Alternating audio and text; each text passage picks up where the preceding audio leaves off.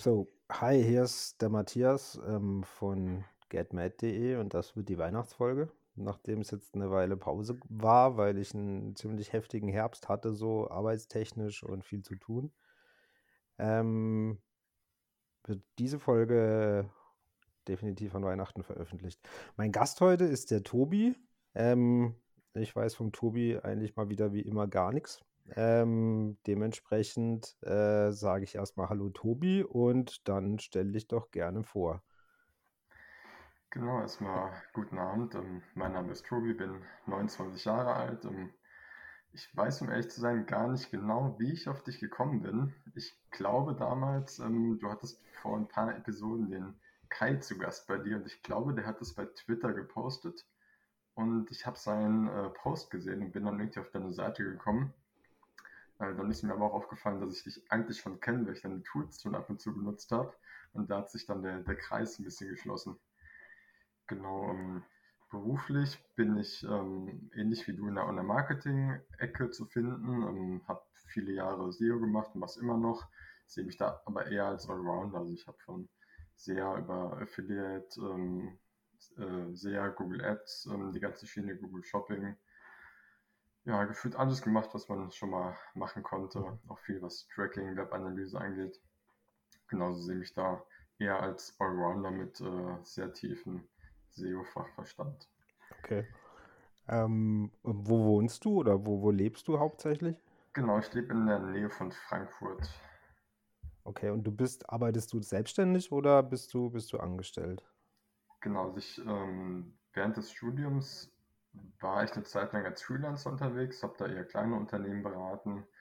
Danach war ich äh, drei Jahre in einer Agentur in Darmstadt, habe da sehr viel mitgenommen und sehr viel erlebt und bin dann nach den drei Jahren äh, in-house gewechselt, bin äh, in ein größeres Outdoor-Unternehmen, äh, zum Outdoor-Retailer und bin dann nach eineinhalb Jahren wieder gewechselt und bin jetzt bei einer großen Sportfirma und äh, kümmere mich dann um den Online-Shop. Okay, und was machst du da hauptsächlich? Also du, du, du machst so alles dann quasi, also alles, was Online-Marketing angeht, oder hast du ein Spezialgebiet dann auch? Genau, also im Moment ähm, geht es im Groben darum, dass wir eine neue Plattform an den Markt bringen und da habe ich mich größtenteils um die SEO-Bereiche gekümmert, also dass technisch alles läuft mit dem ganzen System und werde dann, sobald das läuft, auch den SEA-Part übernehmen, also sprich die ganze Bewerbung der Plattform. Okay, und wie, wie bist du zu deinem Wissen gekommen über SEO? Also das kann man ja nicht so direkt studieren oder, ähm, oder wie, wie, wie ist das Interesse überhaupt gekommen, da im Bereich Online-Marketing ähm, äh, quasi einen Job zu, zu suchen oder ähm, ja, dich da, dich da äh, ja, voranzubringen? Genau, du sprichst es an, studieren kann man es eigentlich nicht. Ähm, da muss ich wieder sprechen. Also ein bisschen studieren kann man das Ganze schon. Ähm, ich hatte damals nach meinem ähm, Abitur, was eher so in Richtung Chemie, Physik ging, äh, wusste ich nicht genau, was ich machen soll und habe dann erstmal Philosophie studiert. Mhm. Äh, bin da aber ohne Abschluss geblieben. Da war mir das ganze Latein und Griechisch ein bisschen zu viel. Ähm, habe dann aber direkt hinterher ein Studium angefangen, das nennt sich Informationswissenschaften. Die haben einen äh, sehr starken Bezug auf Online-Marketing und er hat uns damals auch. Und da äh, hatte ich das Glück, dass einer der Dozenten, der äh, ja, ein, ein äh, Fachmodul oder ein Projekt zur Suchmaschinenoptimierung an, äh, angeboten hat, ähm, ein ziemlich guter SEO ist, oder besser gesagt zwei ziemlich gute SEOs haben äh, dann genau dann äh, Projekt angeboten und da bin ich so in die erste Berührung gekommen. Genau, und hatte einfach sehr viel Glück, dass zu der Zeit, als ich studiert habe, viele Leute auch aus der Industrie ähm, quasi ihr Fachwissen weitergegeben haben. Und genau, da bin ich so zur ersten Berührung gekommen und habe dann auch nach ein, zwei anderen Stationen in der Agentur von äh, der Person, die den Kurs gegeben hat, um, angefangen zu arbeiten. Wer war das? Oder möchte das, das war der Jens Faultrat. Ah ja, klar, den du bestimmt. ja, natürlich, klar. Also die meisten, ja, natürlich kenne ich den. Ja, ich habe ihn genau. schon auf diversen Messen und, und Konferenzen und so getroffen, ja. Ja, cool. Ähm, und das war quasi dann, äh, das Thema hat dich so begeistert oder fasziniert, dass du da dann äh, weitergegangen bist und dir da dann äh, einen Job gesucht hast. Genau, also allgemein, ich fand das Thema spannend. Ähm, auch insgesamt Informatik fand ich recht, recht cool, ähm, lag mir so ein Stück weit. Also ich bin jetzt definitiv kein, kein Entwickler, da bin ich weit, weit von entfernt. Mhm. Aber das Grundverständnis ist da und auch alles, was so Information Retrieval Systeme angeht, ähm, Datenvisualisierung, also alles, wo man mit Informationen arbeitet, ähm, das liegt mir einfach. Okay, das heißt, du machst halt auch dann die, die ganzen Reportings und, und visualisierst die mit BI-Tools und so weiter und. Genau. Okay. So ein bisschen Datenscraping und was da so dazu gehört. Mhm. Ähm, Datenscraping, was scrapest du? Ich bin ja das mal Scraping ist mein zweiter Vorname.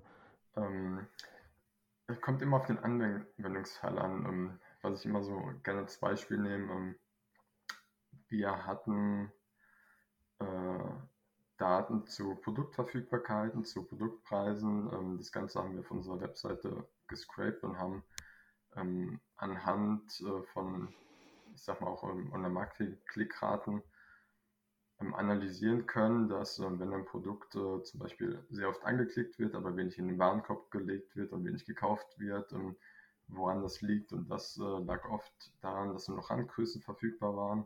Und daraufhin konnten wir dann dem Einkauf weiterleiten, hey, da und da müsst ihr Sachen nachordern.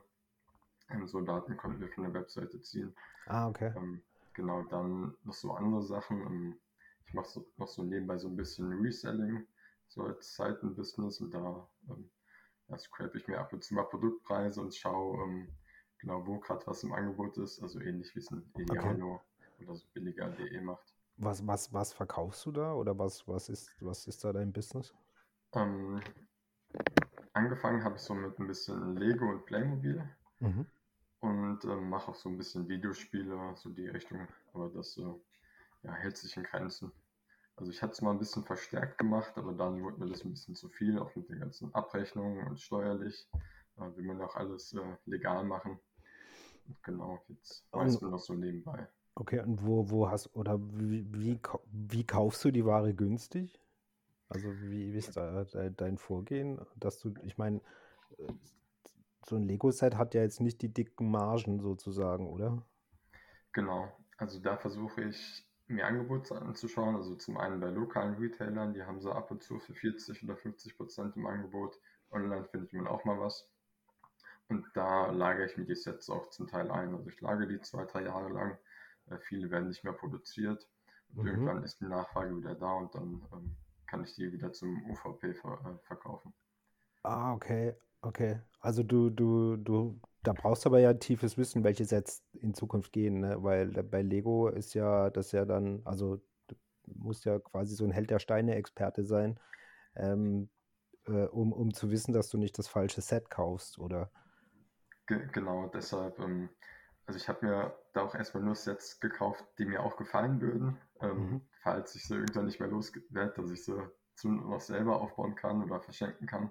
Also dass das kein Kapital ist, was, äh, ich sag mal, dann versenkt ist. Genau, aber deshalb habe ich mich dann auch eher mehr auf Videospiele fokussiert, weil die kannst du wesentlich einfacher verschicken, kannst du einen normalen um, äh, Umschlag äh, lossenden und ähm, da verdient man auch wesentlich mehr dran. Okay. Gerade wenn man das auf dem Flohmarkt findet. Okay, und das sind aber dann klassische Videospiele oder, ähm, oder ist das auch aktuelles?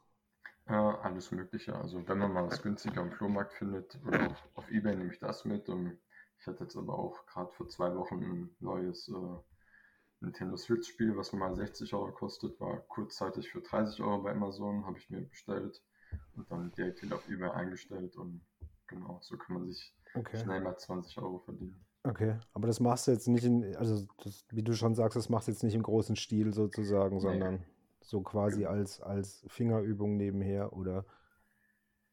Genau, das ist wirklich nur ein ganz, ganz kleiner Teil und ja, sag mal, mein Brot verdiene ich mit anderen Sachen. Okay, aber hast du so Ambitionen, dass du, dass du mehr äh, selbstständig machst zukünftig, oder? Ja, es ist immer so ein, so ein Zwiespalt. Also auf der einen Seite habe ich es versucht als Freelancer. Ähm, auf der anderen Seite finde ich auch so ein Leben im Konzern oder auch ähm, in einer Agentur ganz nett, weil man muss sich um, um wenig sorgen und kriegt dann am Monatsende sein Gehalt überwiesen, ist dafür halt auch sehr limitiert. Also man tauscht seine Zeit gegen, gegen Geld ein und kann eigentlich gar nicht skalieren. Das ist richtig, ja. Genau, aber wie gesagt, als Freelancer habe ich auch zum Teil gearbeitet und habe mich da aber wesentlich unter Wert verkauft, wenn ich das äh, äh, preis-leistungstechnisch vergleiche, was da andere Agenturen immer aufgerufen haben. Aber gut, ähm, mir hat es Spaß gemacht, ich habe sehr viel gelernt und das war mir in erster Linie wichtiger. Mhm. Und da hast du auch SEO gefreelanced sozusagen dann, oder? Genau, also SEO und SEA größtenteils. Okay.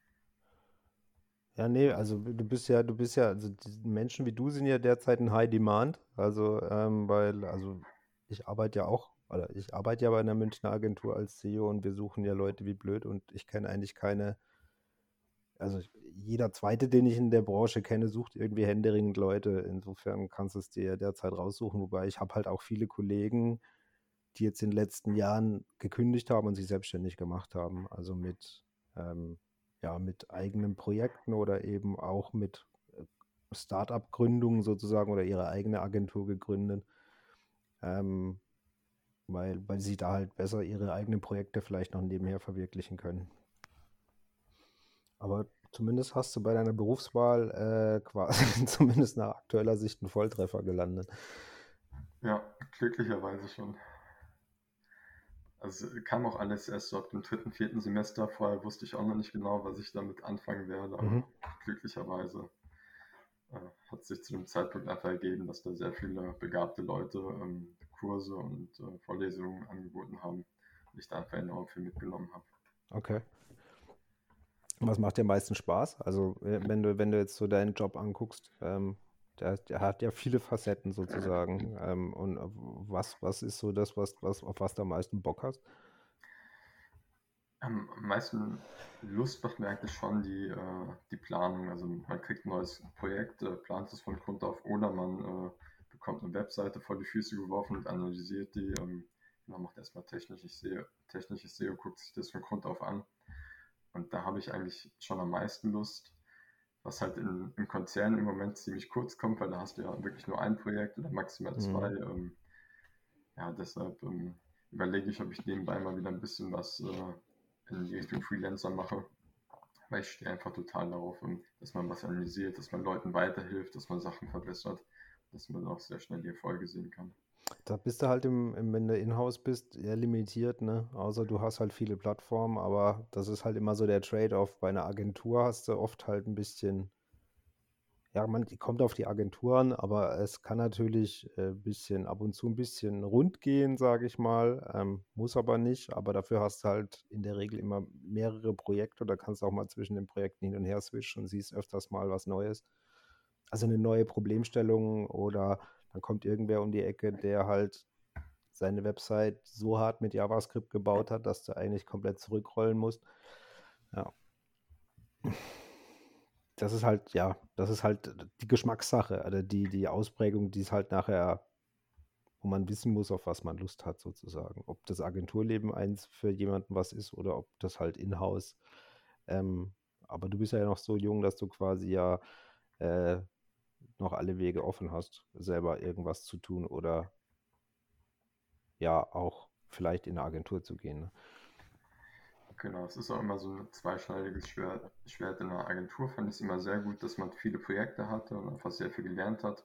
Aber man hat dann sehr oft ähm, ein Projekt durchgearbeitet, ähm, hat es quasi abgegeben, die Sachen wurden umgesetzt, aber weiterführend hat man nichts mehr gemacht und dann äh, teilweise war das Projekt zu Ende und dann fehlt mir halt dieses Jahr weiter dran arbeiten und das hast du halt im, im Konzern. Aber da musst du halt an einem Projekt äh, jahrelang arbeiten. Also das ist wirklich so. Es, und es kommt halt auch immer darauf an, wie, de, wie deine Firma tickt. Ich kenne halt Konzerne, wo Umsetzungsdauern äh, immens sind. Also vom ich möchte Folgendes auf der Website anpassen, ähm, bis es dann tatsächlich gemacht wird, teilweise Monate vergehen, obwohl du es eigentlich in recht kurzer Zeit machen könntest, wenn irgendwer, sage ich mal, das Budget freigeben würde oder sonst irgendwas. Ne? Das ist halt auch immer dann der Punkt, wo, wo, wo ich bei vielen Kunden sehe, so, ähm, ja, was machen wir jetzt? Also sozusagen, eigentlich hätten wir schon fertig sein können, wir brauchen das, um weiterzumachen, aber die kommen halt nicht zu Potte. Und das ist halt auch immer das, was so, das kann schon ein bisschen frustrierend sein am Ende des Tages. Wobei es natürlich viele Kunden auch ziemlich schnell hinkriegen, irgendwas zu implementieren oder was einzubauen. Ne? Ja, das sind immer so Sachen, die hatte ich dann zum Teil auch um, ähm, als äh, Freelancer, dass ich jemanden beraten habe, habe viel Google Ads Anzeigen geschaltet und habe ihm gesagt, okay, machen wir, testen wir aus, aber du musst einfach deine Webseite, dein Angebot verbessern, postgescherte Landingpages. Und mhm. wenn man das zwei Jahre betreut und immer sagt, versuch doch mal das, versuch das, aber es muss von dir kommen, du bist der, der Fachexperte und es verbessert sich nichts, dann ähm, sage ich auch ganz klar, du kannst die Sehanzeige an, äh, einstellen, das bringt einfach nichts mehr.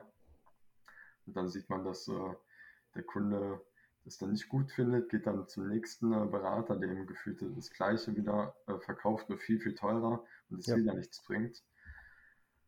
Und manchmal sind die Leute dann auch ja, sehr beratungsresistent. Be beratungsresistent trifft es wohl, weil ähm, ja, man muss halt auch Bock drauf haben. Also wenn du, wenn, wenn irgendwer Online-Marketing bucht oder ähm, SEO-Beratung oder SEA-Beratung bucht ähm, oder sich da verbessern will, dann, dann einfach, dann, dann muss man es halt machen, nicht nur, weil alle sagen, wir müssen jetzt digitalisieren, wir müssen mehr Umsatz im Webshop machen, sondern eigentlich, weil du Bock drauf hast.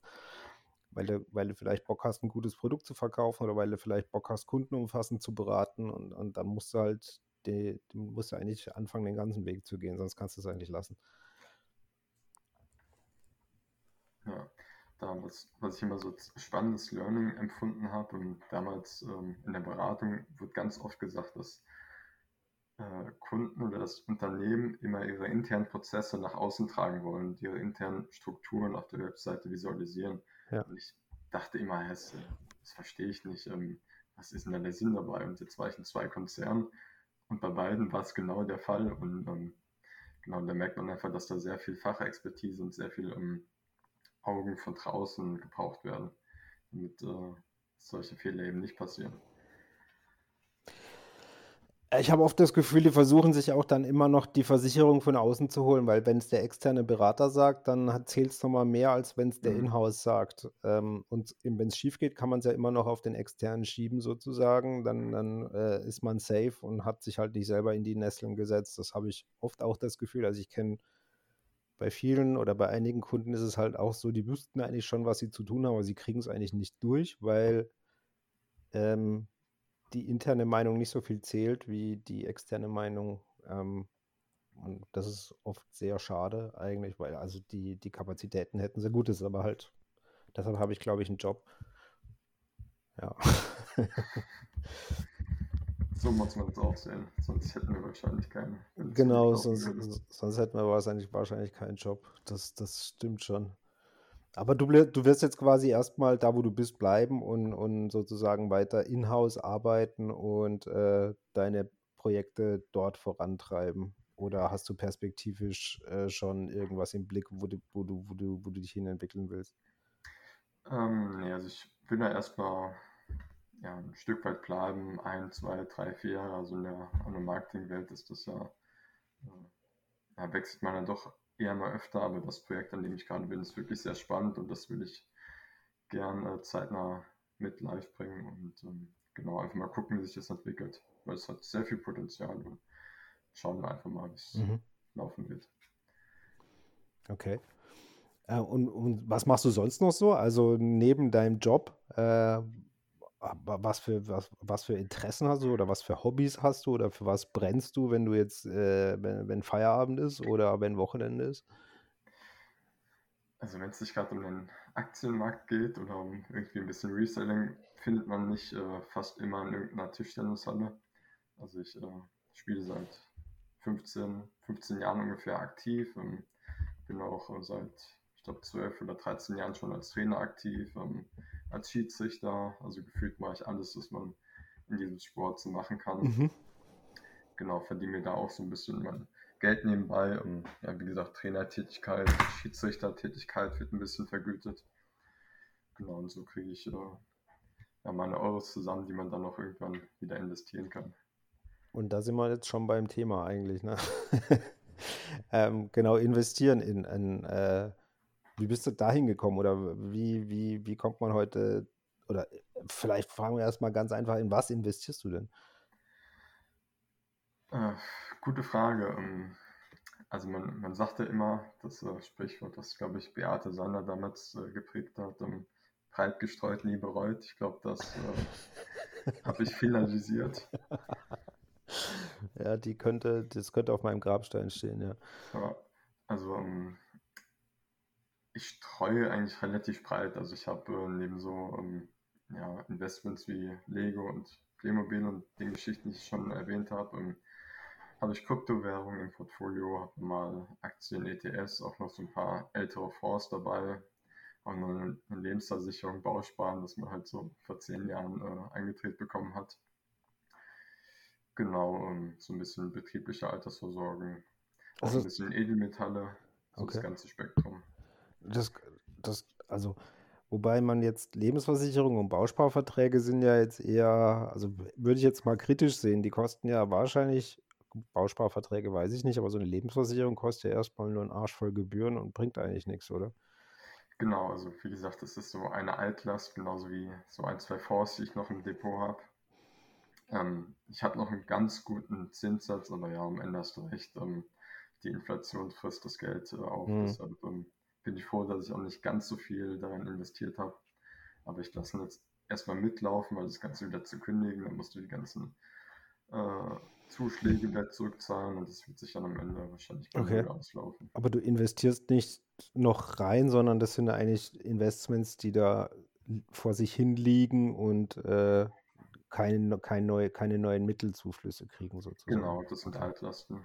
Genauso okay. wie die Fonds, die jeder kennt, die an der Bankberater damals verkauft hat mit Ausgabeaufschlag und einer mhm. äh, TER von 2% oder höher. Ähm, davon habe ich mich größtenteils getrennt. Ähm, zwei habe ich noch im Portfolio. Es hat einfach steuerliche Gründe, dass ich damit noch äh, bis zum nächsten Jahr warte, bis ich die verkaufe. Okay, und wie hast du, wann hast du kapiert, dass so ein Aktienfonds in erster Linie mehr Gebühren oder viel mehr Gebühren kostet und äh, dass es eigentlich bessere oder günstigere Alternativen dafür gibt? Wie, wann ist da der Groschen so gefallen? Oder wie? Also, das war schon ein bisschen später, ähm, als ich mich schon so ein bisschen in den Aktienmarkt eingelesen hatte, ähm, größtenteils habe ich mir sehr viele Videos angesehen, ähm, so Kanäle wie Finanzfluss und mhm. Aktien mit Kopf, Homo Economicus, ähm, sind die, die Standard-YouTuber, äh, die da aktuell sehr äh, on vogue sind. Genau, und dann habe ich mir einfach mal durchgerechnet, was ähm, haben mir die Fonds gebracht im Vergleich zu einem MSCI World und genau, da sieht man einfach, dass äh, in der gleichen Zeit hat mir der MSCI World 20% mehr Rendite gebracht. Und genau, dann habe ich mich entschieden, ich verkaufe das alles und schichte direkt um. Hast du dich dann geärgert? Also, nee, das, das, ja. Also geärgert habe ich mich gar nicht, weil ähm, ich meine, ich habe eine Rendite gemacht, ich habe ähm, damit Geld verdient. Hätte ich es gar nicht investiert, hätte ich gar nichts äh, verdient, deshalb äh, ärgere ich mich da auch nicht. Okay, aber so, so eine Wut auf den Bankberater, der halt, äh, du hast ja dann kapiert, dass Bankberater eigentlich keine Berater sind, sondern Verkäufer. Genau, ähm, aber wie gesagt, Wut hatte ich keine, weil mhm. im Endeffekt das Geld wird ja schon ein Stück weit mehr, als wenn man es äh, irgendwie auf Tagesgeldkonto liegen lassen würde. Aber ich würde es äh, nicht nochmal machen und auch niemandem mehr empfehlen. Mhm. Und äh, okay, und in wenn du derzeit freie Mittel hast, wo verteilst du die hin? Also, oder wie verteilst du die? Das ist eine gute Frage. Ich habe in dem Bereich ziemlich stark gestreut. Also ich habe am Anfang angefangen mit so ein paar ETS, habe ich da ausprobiert und fand es dann ein bisschen zu langweilig, bin dann in Aktien rein. Und, ja, und ich glaube, also ich habe gesehen, du hast da schon relativ viele Titel in deinem Depot, aber ich kann da, glaube ich, mithalten, weil ich müsste auch so um die 50 Titel aktuell haben. Also es ist doch sehr äh, breit gestreut. Ähm, ich versuche aber, dass ich einen Titel Minimum ähm, über 1000 Euro ähm, mhm. dazu kaufe oder mit den Sparplänen. Also das alles, was da unterliegt. Ähm, also ich, eigentlich habe ich keine Titel, die, die da unterliegen. Und wenn, dann waren es irgendwelche, ähm, ja, irgendwelche neue Emissionen, also ähm, wenn sich ein Unternehmen abgespalten hat, dass man da was mhm. eingebucht hat. Das war jetzt, äh, ich glaube, zwei oder dreimal der Fall in den letzten Jahren. Und Okay, ja, also war, war der Fall bei IBM zum Beispiel oder bei, ich glaube, Pfizer war es der Fall und Genau, genau, Pfizer habe ich, äh, ich glaube, Viatos hieß da die, die genau. Abspaltung. Ähm, dann beim, beim einem, dem einen äh, Reed war es noch der Fall, ähm, Ah, st- Income. Ja, stimmt, bei, bei Realty Income war auch eine abgestimmt, aber da wurde mir auch was eingebucht, ja. Ja, Okay, dann Aber das heißt ja, du, ähm, wie wählst du denn deine Aktien aus oder auf was legst du da Wert? Weil so, also so ein Ride oder äh, ist ja eher, ich sag mal, was Spezielleres. Das, da kommt ja der Otto Normalbürger jetzt nicht drauf, dass das ein interessantes Investment sein könnte. genau, so mein Plan ganz am Anfang war auch eine Dividendenstrategie gepaart mit einer Wachstumsstrategie. Also ich Mhm. habe ähm, ungefähr 50 Prozent, ähm, was meine ETS angeht, die ähm, keine Dividenden ausschütten, die ähm, äh, alles reinvestieren und ungefähr 50 Prozent schüttet Dividenden aus. Und da war mein Plan, dass ich einfach monatlich ähm, stetige Dividenden bekomme, habe die Unternehmen zum Teil ausgewählt, nachdem wann sie ausschütten, weil ich einfach monatlich ungefähr gleichen Betrag haben wollte. Und dann habe ich mich auch größtenteils an Unternehmen gerichtet, die ich einfach kenne, wo ich einfach weiß, die Produkte, die nutze ich immer und die nutzt so gut wie jeder. Also so Klassiker wie äh, eine Unilever, eine Procter Gamble und genau solche Geschichten. Aber dann hast du ja zumindest, ich weiß nicht, wie dein Depot genau aussieht, aber dann hast du ja den Home Bias so ein bisschen umschifft, weil viele, die ich kenne, die, die investieren klassisch oder haben ein großes, großen Brocken in deutschen Aktien. Hast du, hast du nicht, oder? Ähm, nee, ich glaube, die einzige deutsche, die ich habe, war die BASF. Das Okay. war auch meine erste Aktie. Ähm, sonst habe ich, glaube ich, gar kein deutsches Unternehmen. Okay, und, und, und wie, wie, wie kommst du dann da drauf? Also, wie hast du es geschafft, quasi diesen, diesen Home Bias auszuschalten und halt dir, also war das der, deiner Strategie geschuldet, dass du gesagt hast, du möchtest zum Beispiel Monthly Payers oder Quartalszahler bei Dividenden, dass du dann, da haben sich ja die Deutschen quasi schon äh, automatisch äh, rausgenommen sozusagen. Bist du darauf dann auf, auf andere Aktien gekommen oder hast mehr in die USA zum Beispiel geguckt? Genau, also mir ist gerade noch eingefallen, ich habe nur eine SAP im Depot, äh, die Mhm. habe ich glücklich gekauft, als sie auf 90 Euro eingebrochen sind. Das war aber eher so ein äh, ja, Kauf, weil sie einfach eingebrochen sind und ich dachte, die sind stark unterbewertet. Genau, aber sonst, ähm, wie schon gesagt, ich orientiere mich größtenteils danach, ähm, was sind Unternehmen, die überall aktiv sind, also die gefühlt global, ähm, Okay. global aktiv sind, wo einfach jed ja, die einfach jeder kennt ähm, und die zum Teil auch Marktführer sind in dem, was sie machen. Da hatte ich beispielsweise ähm, auch zwei, drei Unternehmen, die im asiatischen Raum sind. Ähm, da kann ich Lenovo zum Beispiel nennen, ähm, einfach weil ähm, Mhm. viele Leute ja, Lenovo-Rechner haben, die einfach sehr gut sind. Äh, da eigentlich auch ziemlich gut, da bin ich, ich glaube, knapp 100% im Plus. Ähm, Sachen wie Alibaba habe ich auch ins Depot genommen, bin da leider etwas im Minus. Ähm, habe die damals gekauft, nachdem sie eingebrochen ist. Leider noch zwischenzeitlich mal 80, 90 Prozent im Plus, aber ja, die ist ja die letzten Wochen äh, stetig gefallen, aber ich denke, dass da, oder ich hoffe, dass da nochmal ein Rebound kommen wird.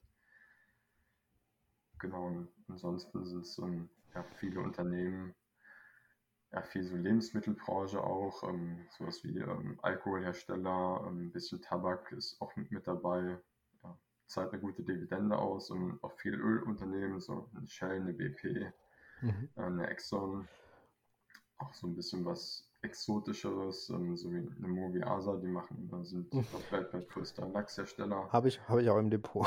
Genau. Dann ähm, äh, Müllaktien äh, Ja. finde ich ganz spannend. Also ähm, Abfallentsorgung. Mhm.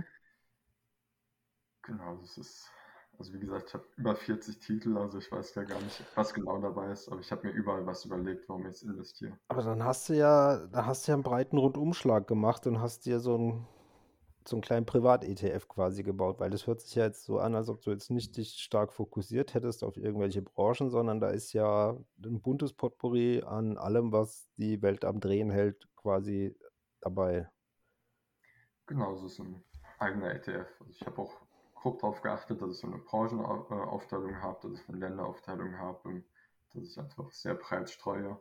Mhm. Kann man glücklicherweise in Portfolio Performance ziemlich gut tracken. Und da kann man alles hinterlegen, hat ein paar schöne Charts und weiß dann ziemlich genau, wo sein äh, Geld steckt. Und in, äh, okay, und da, also das ist auch der Bereich, wo du weiterhin Mittel reinschießt und wo du weiter zukaufst und quasi weiter aufstockst? Ähm, das ist jetzt wieder so eine Sache, da bin ich mir ein bisschen unschlüssig, wie es im Moment oder wie es jetzt äh, weitergeht mit dem Investieren. Also ich hatte mir damals vorgenommen, dass ich ähm, bestimmte Geldsummen jährlich investiere. Mhm. Ähm, habe das auch über die letzten Jahre immer mehr gesteigert ähm, und habe wirklich monatlich meine x Euro investiert. Ähm, werde das aber, denke ich, jetzt etwas zurückfahren, weil ich einfach der Überzeugung bin, dass der Aktienmarkt die nächsten zwei bis drei Jahre eher seitwärts laufen wird. Weil ich glaube, dass einfach sehr, sehr viele Privatanleger im Moment im Markt sind. Ähm, einfach weil in den letzten Jahren solche äh, äh, Neopoker wie, ähm, wie heißt das, wie äh, Robin Hood oder, Robin oder Hood, Scalable genau, oder Scalable. wie die, ja. Genau, die sind einfach im Markt. Viele Leute sind an die Börsen, haben sich auch durch Bitcoin-Hypes, durch GameStop-Hypes äh, anziehen lassen und ähm, genau, da ist einfach sehr viel Geld in den Markt geflossen, was ich sag mal bei schwachen Händen sitzt und nicht bei institutionellen. Und ich glaube, wenn es da mal ein, zwei Prozent runtergeht oder fünf oder sechs, dass so sehr viele in Panikverkäufe geraten und es da einfach ja, so einen kleinen ähm, Ausverkauf geben kann. Deshalb werde ich diese Sparrate jetzt äh, senken, so ungefähr auf 30 bis 40 Prozent vom aktuellen. Äh, werde einfach ein bisschen Cash anhäufen und schauen, was sich so in den nächsten zwei, drei Jahren ergibt. Okay, das heißt, du, du okay, Cash anhäufen bedeutet, du guckst dann, ob sich in den nächsten ein, zwei Jahren eine Option oder irgendwas Interessantes günstig kaufen lässt und dann würdest du da speziell zuschlagen, sozusagen. Genau. Okay. Ich denke einfach, dass Märkte extrem überhitzt sind und wenn man sich auch die langzeitigen Charts anguckt und genau, ist einfach meine Überzeugung. Ja, man, es ist, also man findet kaum noch, äh, zumindest in dem Bereich, wo ich so gucke, also auch ja rein in oder ja, fast nur in Dividendenaktien beziehungsweise Wachs Dividendenwachstumsaktien nenne ich sie ja und, und halt so, da findest du wenig, was, was günstig einzukaufen ist derzeit. Also das war schon früher besser. Es gibt immer noch ein paar, aber es ist halt nicht mehr so eine breite Auswahl wie, wie vor drei, vier Jahren noch. Ne? Genau, und ich denke, ich werde auch ein bisschen weniger in Einzelaktien gehen. Außer es bietet sich wirklich eine günstige Gelegenheit. Um Genau, vielleicht nochmal bei Unilever ein bisschen reinschauen. Natürlich keine Anlageempfehlung, wie man es immer äh, nebenbei ein, äh, einblenden muss. Ähm, genau, schauen wir mal. Also ich denke, ich werde es größtenteils im ETF ähm, stecken, der Dividenden zahlt. Mhm. Ähm, und wie siehst du jetzt, weil du Alibaba im Depot hast, wie siehst du die Entwicklung in China? Also da war ja, Alibaba ist ja jetzt nicht gefallen, weil die ein schlechtes Unternehmen sind, sondern weil der chinesische Staat äh, ich nenne es mal so, ähm, etwas anders re reagiert hat und etwas äh, Restriktionen auferlegt hat und die einbremst und so weiter. Ähm, genau, das ist wirklich schwer zu sagen. Ähm, auf der einen Seite bin ich ein bisschen skeptisch, weil ich die ADR im äh, Depot habe und nicht die äh, Aktie, die in Shanghai verbucht ist. Also man muss dazu sagen, die ADR ist quasi die, die US-Variante, ne? Genau. Ähm, und die wird an US-Börsen gehandelt und dann gibt es natürlich noch eine, ich sage jetzt mal eine native Variante, die wird in Shanghai, in dem Fall an der Heimatbörse gehandelt. Genau, wobei die ADRs in sich kein, kein Unternehmensanteil, sondern ähm, spiegelt nur das Recht wieder, eine Aktie zu halten. Genau, aber sie spiegelt den ähm, aktuellen Kurs 1 zu 1 wieder, beziehungsweise ähm, 1 zu 10. Also die Aktie in Shanghai ist äh, ein Zehntel so, so mhm. teuer. Genau, ich ähm, bin skeptisch. Ich denke, dass ähm, gerade China da jetzt ein bisschen den Rundumschlag ausgeholt hat, ausgeholt hat, dass sich das Unternehmen jetzt ein bisschen umstrukturieren wird. Ähm, aber es bleibt ähm, nichtsdestotrotz machen sie riesige Umsätze. Ähm, also ich glaube, ähm, ich habe mal gelesen, dass es Mehrfaches an Umsätzen erzeugt, als Amazon hat, also wirklich ein Vielfaches. Also Amazon ist dagegen ein, klein, ein kleines Unternehmen. Und ähm, ja, deshalb bin ich da erstmal noch positiver Dinge. Mhm. Und selbst äh, wenn die Aktie irgendwann mal auf Null fällt, ich bin so breit gestreut, das äh, macht nicht so viel aus.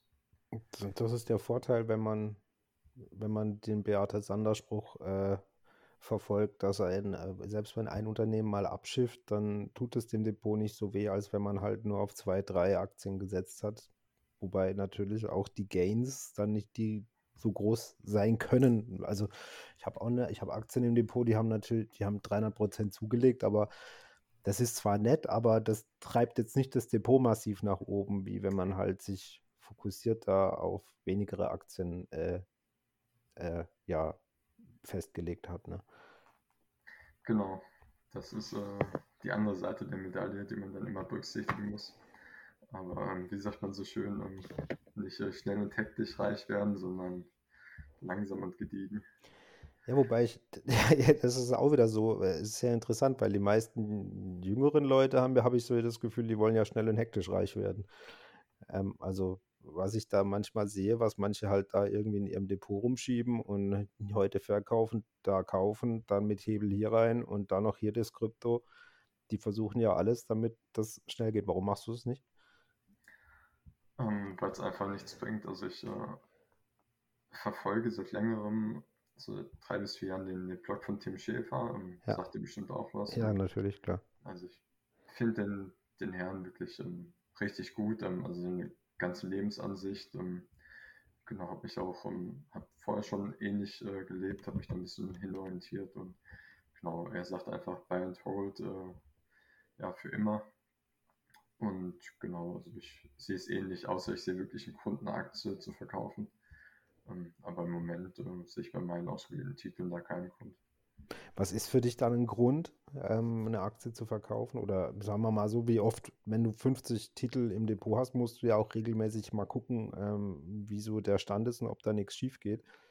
Ähm, genau, so Gründe wären Unternehmen, die extrem verschuldet sind. Ähm, eins ist da zu nennen, zum Beispiel ATT, mhm. die zwar auch eine gute Dividende zahlen, aber die Dividende auch zum Teil aus, äh, die, also komplett aus den Gewinnen oder auch aus ihren ähm, sie im Eigenkapital rauszahlen müssen, weil sie einfach ähm, die Gewinne nicht, äh, wenn die Gewinne das nicht decken. Und da bin ich am überlegen, ob ich die abstoßen werde. Also ich bin da minimal im Minus, also mit Dividenden bin ich, ich denke, noch im Plus.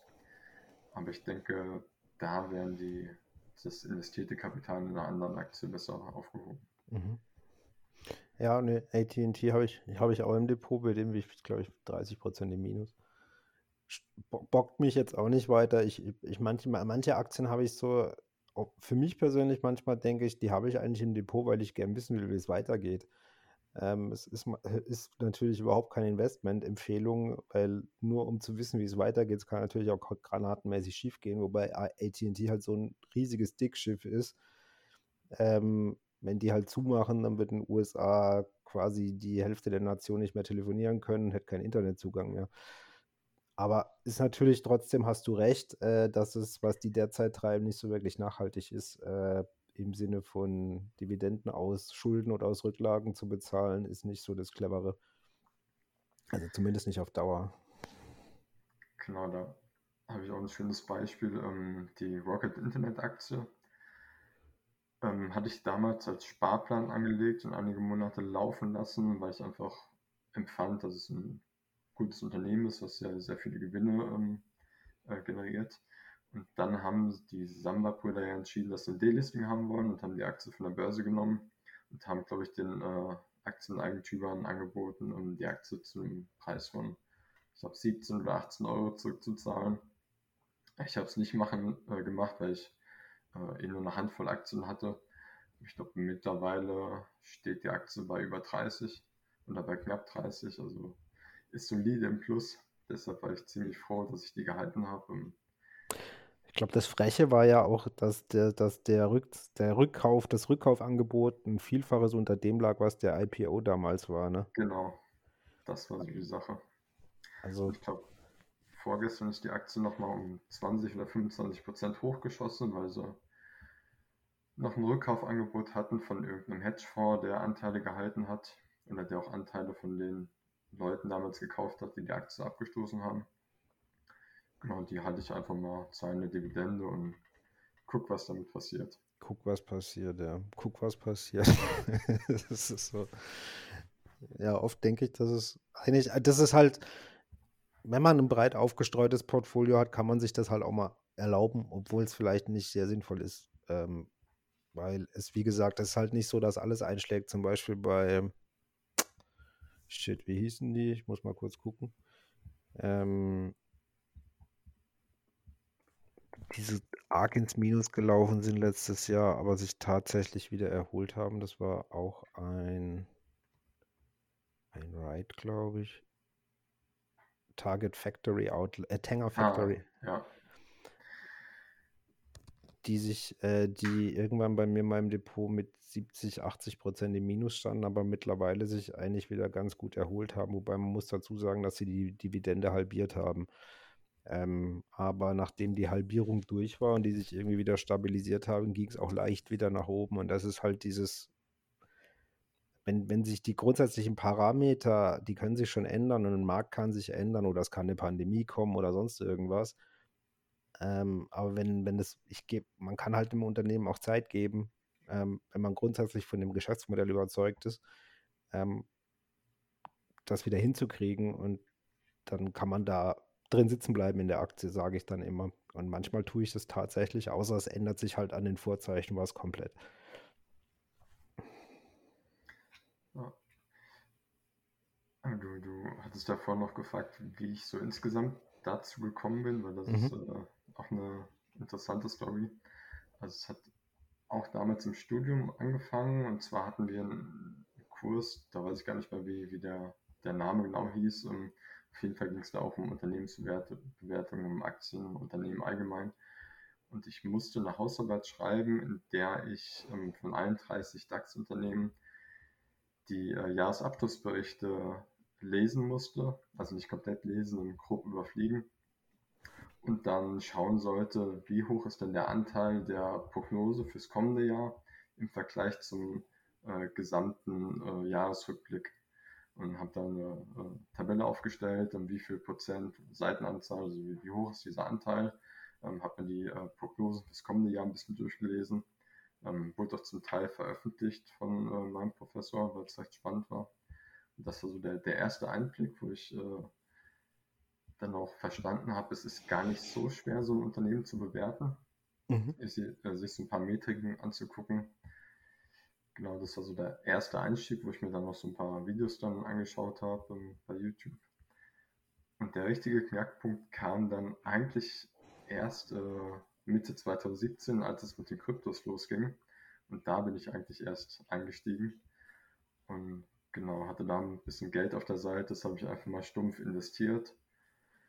Genau, hatte dann noch schnell äh, 70% Minus. äh, was, hast du, was, was hast du da investiert oder in was? Also eigentlich nur in Ethereum, also okay. der ganz klassisch. Ähm, genau, sonst in, kaum was war dann wirklich stark im Minus. Ich glaube, ich habe äh, bei 1000 Euro gekauft und am Ende warst du bei, bei 90. äh, war aber schlau, dass ich äh, dann nochmal bei 120 Euro nachgekauft habe. Und ich glaube, mittlerweile stehen sie ja bei 3000 Euro mhm. ungefähr. Also hatte ich da nochmal ein bisschen Glück gehabt, aber das hat mir so einen Einstieg gegeben, weil ich dann dachte, so, nee, Kryptomarkt habe ich eigentlich keine Lust mehr. Ähm, ich versuche es mal mit Aktien. Genau, das hat mir so einen Anschluss gegeben damals. Okay, aber Kryptos hast du immer noch teilweise? Genau, das ist auch so ein Investment. Ähm, da habe ich das Geld 100% abgeschrieben, völlig egal, was da passiert, ob es gegen Null geht oder ob es irgendwann mal sehr viel wert äh, sein wird. Das ist mir egal. Ich lasse es ein paar Jahre liegen und ich schaue einfach mal. Mhm. Und welche, in was für Kryptos hast du investiert? Also ich habe immer noch nur Ethereum und ein klein bisschen äh, Bitcoin noch nebenbei gekauft. Okay. Aber das hält sich im Grenzen. Und das ist einfach, da guckst du, aber hast du, hast du dir da, du lässt es einfach liegen oder hast du dir da Ausstiege definiert, dass du sagst, wenn es so und so viel ins Plus gewandert ist oder? Nee, also aktuell eigentlich nicht. Ich, äh, wie gesagt, das war Geld, das habe ich abgeschrieben. Ich lasse es liegen und sollte ich irgendwann mal das Geld brauchen, kann man drüber nachdenken, aber im Moment brauche ich das nicht. Brauchst du es nicht, ja. Und ähm, was ist so dein Investmentziel? Hast du eins? Also irgendwelche Dinge, die du, die du dir, wo du sagen würdest, ab dann habe ich, habe ich erreicht, äh, was, was ich mir vorgenommen habe, oder ist das undefiniert für dich? Ja, es ist immer so eine Frage. Also ich bin eigentlich jemand, der, der mit wenig zufrieden ist. Also ich äh, lebe relativ minimalistisch. Ähm, genau, habe entsprechend auch eine sehr hohe Sparquote. Also ich brauche eigentlich nicht so viel Geld, aber ähm, was so mein Ziel wäre, dass ich irgendwann mal von dem Geld so leben kann, dass ich ähm, ja, einfach einen anderen Job nehmen kann, der ich sag mal, ein bisschen mehr für die Gesellschaft bringt. Also irgendwas, ähm, genau, wo man nicht nur vom Rechner sitzt und äh, versucht, Umsätze von Unternehmen zu steigern, sondern wer weiß, irgendwas in der Altenpflege, Kinderbetreuung, ähm, was es da so alles gibt, was ja so einen gesellschaftlichen Mehrwert hat. Oder auch einfach, ähm, dass man die Zeit im Job reduzieren kann, dass man sagt, ich arbeite nur noch 20 Stunden die Woche und sich den Rest finanzieren kann. Also ein monetäres Ziel wäre schön, wenn irgendwann die Million im Depot steht. Mhm. Aber muss auch nicht.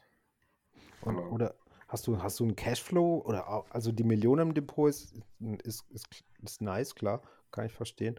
Aber auch so ein Cashflow-Ziel, wo du, wenn dein Depot, äh, das erzeugt ja auch Cashflow im Sinne von Dividenden und so weiter, wo du sagen würdest, ähm, wenn so und so viel im Monat rumkommt, dann mache ich weniger oder suche mir ein sinnstiftenderes äh, Tätigkeitsfeld? Genau, also wenn am Ende so ein Tausender im Monat rumkommt, ähm, das wäre top, weil das deckt aktuell mhm. locker alle Fixkosten, die ich habe.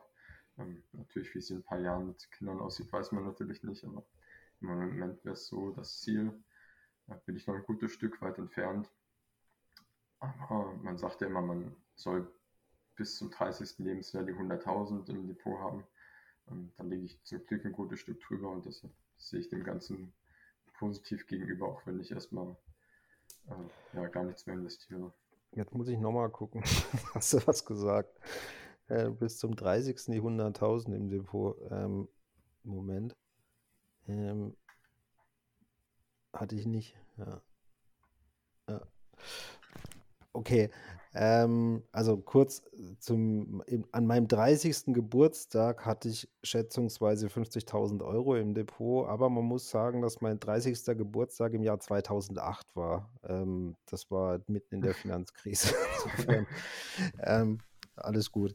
Ähm, aber jetzt hast du, jetzt, da schreien jetzt vielleicht einige, du, du, du sagst, du kommst mit 1000 Euro im Monat klar. Ähm, mhm. Was ich persönlich nachvollziehen kann, ähm, weil ich ähnlich ticke, glaube ich. Aber 1000 Euro im Monat ist ja jetzt in Deutschland, das hört sich ja quasi nach, nach extrem wenig an. Wie schaffst du das? Äh, es sind mehrere äh, Punkte. Zum einen habe ich sehr geringe Fixkosten. Also ähm, ich habe zum Beispiel nur ein Amazon Prime Abo und nicht noch Netflix und Disney Plus neben dran. Äh, so Sachen, was Handys angeht, bin ich sehr spontan, äh, spartanisch. Ähm, habe immer noch ein iPhone 4 neben mir. Okay. Ähm, zahle einen Handyvertrag von 5 Euro im Monat äh, und komme damit wirklich super aus. Fahre ein sehr, sehr altes Auto, was hoffentlich bald ein Oldtimer-Kennzeichen bekommt in drei bis vier Jahren. Ähm, und sonst auch Lebenshaltungskosten. Also ich schaue halt, dass ich nicht immer Markenprodukte kaufe, dass ich viel kaufe, äh, Sachen, die im Angebot sind, die auch saisonal sind. Genauso. Ich schätze, dass ich so im Schnitt ungefähr 75 Euro Lebensmittelkosten habe im Monat. Wow, das ist extrem. Das, ext ja. bist, aber da, also das, das ist extrem wenig. Aber dann bist, also bist du, bist du dann Veganer oder oder? Äh, ich mein, nee, also ich, ich sag mal so, ich esse schon Fleisch, aber ich kaus mir nicht. Okay.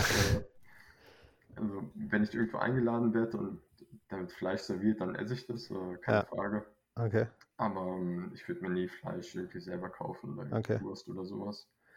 Ähm, natürlich, man geht doch mal abends äh, weg aus Essen, das ist in den 75 Euro natürlich nicht mit drin, das sind wirklich schon die, die reinen Lebensmittelkosten. Mhm. Ähm, wo ich extrem spare, ist an Getränken. Also ich trinke ausschließlich Wasser, Kaffee und Tee. Mhm. Also gar keine Softdrinks, ähm, sehr selten Bier. Also da lässt sich wirklich sehr viel Geld sparen, wenn man einfach ähm, das Geld für, für Wasserkästen und ja, allgemein Softdrinks nicht ausgibt. Genau, und sonst kaufe ich einfach saisonal, koche immer frisch, also ich habe immer frisches Gemüse, kaufe mhm. überhaupt keine Fertigsachen. Und damit lässt sich ähm, wesentlich günstiger kochen. Ist erstaunlich, ne? Ist so, also ähnlich ist bei mir auch. Ich hatte bis vor einiger Zeit allerdings noch eine leichte, ich sag's jetzt mal einfach, eine Cola-Light-Sucht, äh, die ich aktuell immer noch stark bekämpfe. Aber ich, also ich trinke immer noch wahnsinnig gern Cola Light, aber ich kaufe es mir nicht mehr für zu Hause. Aber ähm, äh, das mit dem frisch, frisch und wenn man nur Rohprodukte kauft, also hauptsächlich sich um Gemüse oder äh, Obstregal im Supermarkt aufhält und dort den Wagen volllädt, damit kommt man schon ziemlich weit, wenn man kochen kann. Das stimmt, ja. Also, und das ist auch extrem günstig, weil so ein Netz Kartoffeln, ein Netz Zwiebeln, Karotten, ein bisschen Salat und, und Paprika oder so kostet halt nicht wirklich viel Geld. Ne? Also im Vergleich genau. zu, zu Fertigprodukten. Aber zahlst du dann Miete oder wohnst du? Äh, genau, ich zahle Miete, habe aber natürlich ein bisschen das Glück, dass ich im ähm, Haus der Großeltern lebe. Okay. Beziehungsweise die äh, sind seit längerem schon gestorben. Ähm, das Haus steht aber noch, muss entsprechend ähm, nicht so hohe Mietkosten zahlen. Ähm, genau, sonst wäre es wahrscheinlich auch nicht möglich, dass ich mhm. so geringe Kosten habe. Wie reagiert da dein Umfeld drauf? Also, weiß nicht, Familie, Freunde, wenn, wenn, wenn, wenn die sehen oder wenn du denen erklärst, dass du hier äh, minimalistischen Ansatz fährst und eigentlich mit dem Tausi im Monat zu, zu Rande kommst? Also viele sagen, äh, finde ich gut, aber könnte ich nicht. Also mhm. das ist so die, die Standardantwort. Ähm, ja, viele können damit aber auch gar nichts anfangen und auch allgemein mit dem Investieren gar nichts anfangen. Ähm, da bin ich wirklich glücklich, dass ich vier oder fünf Leute ähm, umstimmen konnte, die sich auch ein Depot ange eingerichtet haben, ähm, die jetzt investieren, denen ich auch so ein paar Tipps an die Hand gebe. Ähm, und da hoffe ich einfach, dass sie damit äh, für die Zukunft, für die Rente abgesichert sind. Also das ist schon mal so ein cooles Ergebnis, dass ich das geschafft habe. Man musste da aber auch schon direkt ein bisschen äh, die Zügel in die Hand nehmen und sagen, äh, warte mal ein bisschen und ähm, investiert sich hin und her, weil als diese ganze GameStop-Problematik ankam, wollten sie auch hin und her traden und hier und da und da musste ich schon mal ein ernstes Wörtchen reden und sagen, äh, nee, hör auf damit und mach deinen Sparplan und lass einfach laufen. Weil da, äh, genau durch die ganzen Apps, da wird es doch äh, ja fast schon eine Sucht. Es ist halt Gamification, die da reinkommt, ne? Also ich habe ich hab mir die Apps auch schon angeguckt. Ich habe mir auch schon CFD-Apps auf dem Smartphone und so Zeug angeguckt. Das ist halt mehr oder weniger das Gamification. Das ist halt so ein Klicker. Ähm, nur, dass es halt um echtes Geld geht. Aber zum Minimalismus hast du jetzt noch nicht weitere Leute gebracht. Nee, das gar nicht. Also, so minimalistisch lebe ich jetzt auch nicht. Aber Minimalismus heißt ja wirklich nur das, was du wirklich brauchst. Also ja. der, dafür liegt bei mir zu viel Zeug rum, was ich äh, eigentlich nicht benötige. Aber ja, ich habe einfach so einen Ansatz, ich kaufe Sachen wirklich nur, wenn ich sie brauche und wenn ich ein Bedürfnis habe, äh, mhm. warte ich nochmal ein, zwei Wochen gucke, ob ich dann immer noch ein Bedürfnis danach habe. Und wenn das der Fall ist, dann kaufe ich mir auch was. Aber, ja. Das, das, sag, das ist bei mir immer, da, ich, ich erkläre den Leuten immer so, dafür tue ich die Amazon-Wunschliste immer zweckentfremden. Also wenn ich Bock habe, irgendwas zu kaufen, packe ich es auf die Amazon-Wunschliste so, oder auf diese Speicherliste und dann schaue ich in zwei Wochen nochmal drauf und meistens habe ich dann überhaupt keinen Bock mehr, das zu kaufen, dann fliegt es wieder raus. Also es ist so mein, für mich immer war das eine sehr gute Empfehlung, das habe ich vor 20 Jahren mal irgendwo gelesen, wenn du Bock hast, was zu kaufen ähm, oder einfach auch ohne Sinn und ohne Zweck jetzt, sondern einfach, weil du die Lust darauf hast, dann schreibst dir mal auf und dann lass es mal ein, zwei Wochen äh, äh, legst in eine Schublade und nach zwei Wochen schaust du auf die Liste und wenn du dann immer noch den, den, die, die Notwendigkeit verspürst, das zu kaufen, dann kauf es. Aber meistens ist diese Lust dann, oder bei oft, bei 90 Prozent der Fällen war bei mir die Lust dann, das zu kaufen, weg. Und dann habe ich es offensichtlich auch nicht wirklich gebraucht, weil sonst hätte ich ja eine andere Argumentation fahren können. Keine Ahnung, wenn halt wenn ich ein neues Küchenbrett kaufe, äh, brauche oder meine, meine Messer kaputt sind oder sowas, das ist was anderes. Aber manchmal hat man halt auch Lust, ein neuen, neues Gadget zu kaufen oder neue Klamotten oder neue Schuhe, obwohl die alten noch komplett funktionieren und gut sind. Ne? Genau, also das wirklich dieses äh, 20-80-Prinzip, äh, dass man die meisten Sachen, die man im Kleiderschrank hat, äh, gar nicht trägt. Und da versuche ich auch so ein bisschen auszumisten. Also alles, was man länger als ein halbes Jahr nicht anhatte, ja, kann, kann man mhm. sich rausfliegen. Aber da sind trotzdem das, noch so ein paar Leichen im Schrank. Das habe ich auch mal gemacht. Und zwar habe ich, das habe ich damals, damals war ich so steil auf Minimalismus, ist schon ein paar Jahre, also nicht, dass ich das nicht, das Konzept nicht gut finde, aber die haben dann, äh, da hat einer halt erzählt, er packt, äh, wo er ausgemistet hat, hat er sich ein paar große Umzugskartons geholt und alles, was er gedacht hat, er braucht es nicht, in diese Umzugskartons geladen und hat die in, einen, in eine Abstellkammer gestellt. Ähm, und nur wenn er sie innerhalb von einem Monat ähm, in diese Abstellkammer gelaufen ist, um ein Teil zu suchen, das er braucht, hat er es behalten und ansonsten hat er es verschenkt oder verkauft. Ja, ist auch ein guter Ansatz. Dann äh, sieht man, was wirklich notwendig ist und was nicht. Genau, und da hat sich dann meine Wohnung geleert. So schnell konnte ich gar nicht gucken. Wobei jetzt ist es, jetzt ist es in den letzten Jahren bei mir wieder ein bisschen eskaliert, aber nicht so schlimm, dass ich es nicht handeln kann. Was ich da auch um, ähm, sehr empfehlen kann, um, ähm, ich habe früher, um, ähm, gerade was Bücher anging, vieles neu gekauft. Mhm. Also ich habe jetzt bestimmt seit Jahren kein Buch mehr neu gekauft. Ich kaufe fast alles über Rebuy ein. Und kriegst wirklich gute Bücher, zum Teil für 1,50 Euro. Also kann ich äh, sehr empfehlen. Und die, die Qualität ist wirklich sehr gut. Also teilweise sind die Bücher fast wie neu, sind ungelesen. Ich hatte sogar schon Bücher, äh, die waren noch original verpackt. Also ja, kann man wirklich empfehlen.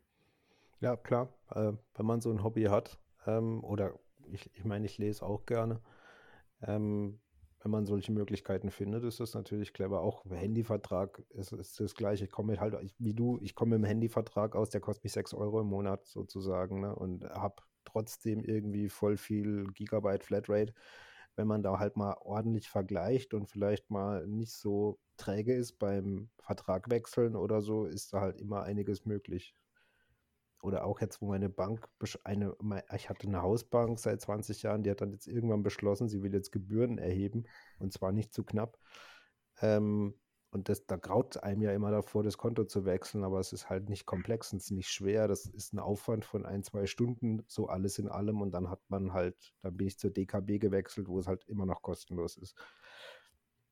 Und das ist bei mir auch, ich bin, ich habe ich hab Stress mit Fixkosten.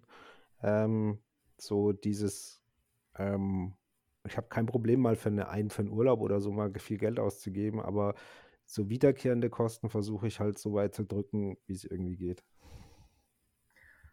Ja, das sind auch wieder so Sachen. Also ich habe zum Beispiel noch eine Fixkoste oder eine Kostenstelle, die ich nicht brauchen könnte. Und da, da geht es um ein paar Webseiten, um, um Server, ähm, weil ich noch so ein paar SEO-Projekte laufen habe, die ein paar Euros reinspielen. Es ist nur minimal mehr, als es kostet. Also ich gehe dann nicht mit viel Gewinn raus. Und da frage ich mich halt immer, brauchst du das wirklich? Ähm, was bringt es dir? Okay, du hast äh, deine eigene Cloud da drauf laufen, hast da ein bisschen Speicherplatz, hast, äh, kannst deine Sachen äh, ablegen, äh, kannst auch ein paar Sachen einfach mal auf deinen eigenen Projekten testen, bevor du es irgendwie bei Kunden mhm. machst oder äh, selbst, äh, selbst umsetzt im Unternehmen.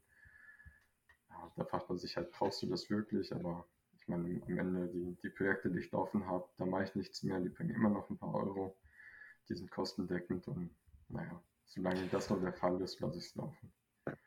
Ja, würde ich auch so wahrscheinlich machen, wenn am Ende da eine schwarze Null dabei rauskommt, weil irgendwo musst du es ja hosten äh, oder irgendwo genau. brauchst du halt einen Server. Natürlich geht es wahrscheinlich billiger, aber ja, muss man halt immer dann abwägen, das stimmt schon. Und, und wie bist du an diesen Mani oder ich nenne es jetzt nicht mehr Minimalismus, aber wie bist du an diese Lebensweise rangekommen? War, wurde dir das anerzogen oder hast du ja irgendwann für dich beschlossen oder das herausgefunden, dass das gut ist? Oder wie bist du daran gekommen? Nee, also ich sag mal so aus dem Elternhaus eigentlich nicht. Da ist auch viel zu viel Zeug, das man nicht braucht und alles dreifach und vierfach. Ähm, natürlich, wenn du einen Haushalt über 20, 30 Jahre hast, äh, sammelt sich das an. Ähm, wer weiß, wie es für mich später aussieht. Aber nee, ich war einfach der Auffassung, dass ich viele Sachen gar nicht brauche, dass viele Sachen einfach teuer sind und, und ich einfach den Nutzen nicht gesehen habe. Und entsprechend bin ich auch sehr minimalistisch eingerichtet. Also ich habe, wenn man es im Hintergrund erkennen hatte, habe doch keine Lampen installiert. Bei mir hängen die Glühbirnen noch von der Decke. Aber ich sehe einfach keinen Grund, eine Lampe zu installieren, weil mich stört es nicht. Natürlich, wenn irgendwann mal jemand mit einzieht, den stören würde, dann würde ich eine Lampe installieren. Aber im Moment komme ich mit Glühbirnen super aus. Mhm. Macht Licht und äh, das reicht mir. Also das heißt, der, der Minimalismus ist aus dir selbst gekommen, sozusagen, so aus einfach, aus, weil du die Notwendigkeit nicht siehst, dafür Geld auszugeben. Oder für. Genau. Es ist viel Platz, der verbraucht wird. Und es sind wieder Sachen, die man putzen muss oder sortieren muss oder was auch immer. Genau, also entsprechend. Ja. Das ist ja eine Erkenntnis, die viele gar nicht trifft, ne? Also, dass Dinge, die du hast, auch Zeit von dir beanspruchen und dass du dich um sie kümmern musst und dass das äh, nicht immer Spaß machen muss. Also äh, ist halt so ein Auto, wenn du das neu kaufst oder so, dann musst du es halt warten und, und, und musst dich drum kümmern, dass der Wertverfall nicht so groß ist. Natürlich musst du ein älteres Auto auch warten und so, aber da ist es dir halt egal, ob ein Kratzer drin ist oder äh, ob es jetzt vielleicht nicht sauber ist oder ob ein Vogel drauf gekackt hat oder sonst irgendwas vielleicht. Beim neuen Auto wirst du dann halt eher Stress kriegen äh, und den kann man vermeiden eigentlich, weil es ist ja nicht dein Hobby, das Auto in der Regel. Also, ja. Genau, und gerade Auto, um, ähm, es steht 99 Prozent der Zeit eh nur einfach dumm draußen rum. Mhm. Ähm, ich brauche es aktuell schon noch äh, wegen der Arbeit, bin zwar auch viel im Homeoffice jetzt äh, durch die ganze Situation. Ähm, Genau, wäre davor aber auch ohne Auto ausgekommen. Also ähm, damals, in, als ich in Darmstadt gearbeitet habe, bin ich jeden Tag gependelt, mit meinem Jobticket. Ähm, danach der Job war ein Kilometer entfernt, da konnte ich immer hinlaufen, das war sehr luxuriös. Und jetzt brauche ich es eigentlich auch nur zwei Tage in der Woche. Also da wäre so ein, so ein Carsharing-Angebot wahrscheinlich günstiger. Ja. Aber es ist ja dann ich meine, du akkumulierst jetzt Geld ähm, und irgendwann wird es wahrscheinlich mit deinem Lebensstil recht viel Geld sein und zwar in ziemlich schneller Zeit, weil je mehr Geld vermehrt sich schneller, als man denkt. Was machst du dann damit? Also, du brauchst es ja nicht. Also, wenn du, wenn du, das ist ja auch das, eigentlich, wenn ich so drüber nachdenke, weißt du, du hast gesagt, du würdest, du, du würdest auch gerne zum Beispiel einen Job machen, der mehr der Gesellschaft dient oder so. Die tendenziell schlechter bezahlt werden, aber mit den Kosten, die du hast, könntest du das jetzt ja schon machen, oder? Könnte ich, aber dann wäre ich, oder dann wüsste ich auch, dass ich natürlich ähm, weniger Geld verdienen und auch weniger investieren kann. Mhm. Und natürlich durch den Job, der weniger bezahlt wird, auch weniger in die Rente einzahlen. Und dann hätte ich wieder dieses Vorsorgeproblem in 30 bis 40 Jahren. Ähm, deshalb versuche ich das Ganze ja, okay. immer so 10, 15 ja. Jahre zu machen. Ja, okay, du ja, okay, du hast natürlich recht, wenn du, wenn du jetzt, ja, dann du weißt halt nicht, wie die Rente irgendwann für dich aussieht, äh, ob du überhaupt noch eine kriegst und willst halt, ja, anders tut. Genau, das ist so der, der Hauptgrund. Und, und im was, Moment macht es mir ja. auch Spaß, was ich mache, also solange das der Fall ist. Mhm. Und, und wenn du dir jetzt allerdings halt so frei einen Job raussuchen könntest, ähm, was würdest du dann tun? Oder es muss ja nicht mal ein Job sein, eine Tätigkeit oder eine Aufgabe. Das ist eine gute Frage. Also ich, mir macht es sehr viel Spaß, Sachen zu sortieren und auch irgendwie aufzuräumen. Also ich glaube, mir wird es auch Spaß machen, äh, wirklich morgens äh, mit dem Müllauto durch die Straßen zu fahren und einfach Mülltonnen äh, auszulernen. Also das sind so Sachen, die würde ich schon äh, gut finden oder auch ähm, ja, vermehrt ins äh, sportliche Geschäft einzusteigen, also vermehrt als äh, Tischtennistrainer zu arbeiten. Mhm. Dann noch mehr Wochenstunden, wenn man da einfach äh, ja, auch viel mit Kindern arbeiten kann. Ähm, ja, kann er ist dafür zuständig, dass sich Kinder verbessern, aber auch was viel wichtiger ist, dass äh, sich Kinder gut entwickeln und dass man auch ähm, da zum Teil eine Stütze ist, auch bei, bei Kindern, die jetzt vielleicht keine talentierten Spieler sind, aber die vielleicht hier und da Probleme haben äh, zu Hause, wo man dann einfach ja, da unterstützen kann und genau da auch einen Beitrag leistet, dass die Kinder vielleicht mal gute Menschen werden oder dass äh, die dann doch nochmal ihr Abitur machen oder irgendwas äh, im Leben erreichen. Mhm. Äh, Finde ich auch einfach sehr, sehr wichtig, dass man da hinterher ist und da auch einfach so ein bisschen, ich nenne es mal Sekundärbildung leistet. Also das, was die mhm. Schule heutzutage nicht mehr macht, wie äh, was sind denn Versicherungen genau, wie macht man eine Steuererklärung und äh, wie geht es mit dem Geldausgeben überhaupt, ähm, versuche ich halt auch so ein bisschen mit einzubauen. Weil das äh, wird in der Schule leider ja, gar nicht behandelt. Also dir gibt es was quasi ähm, jungen Menschen zumindest eine Art äh, Sparringspartner zu sein oder denen halt so Tipps und Sachen für ihren Lebensweg mitzukriegen oder sie zu unterstützen, obwohl du jetzt vielleicht nur der Tischtennistrainer bist oder nur eben ein entfernter Bekannter.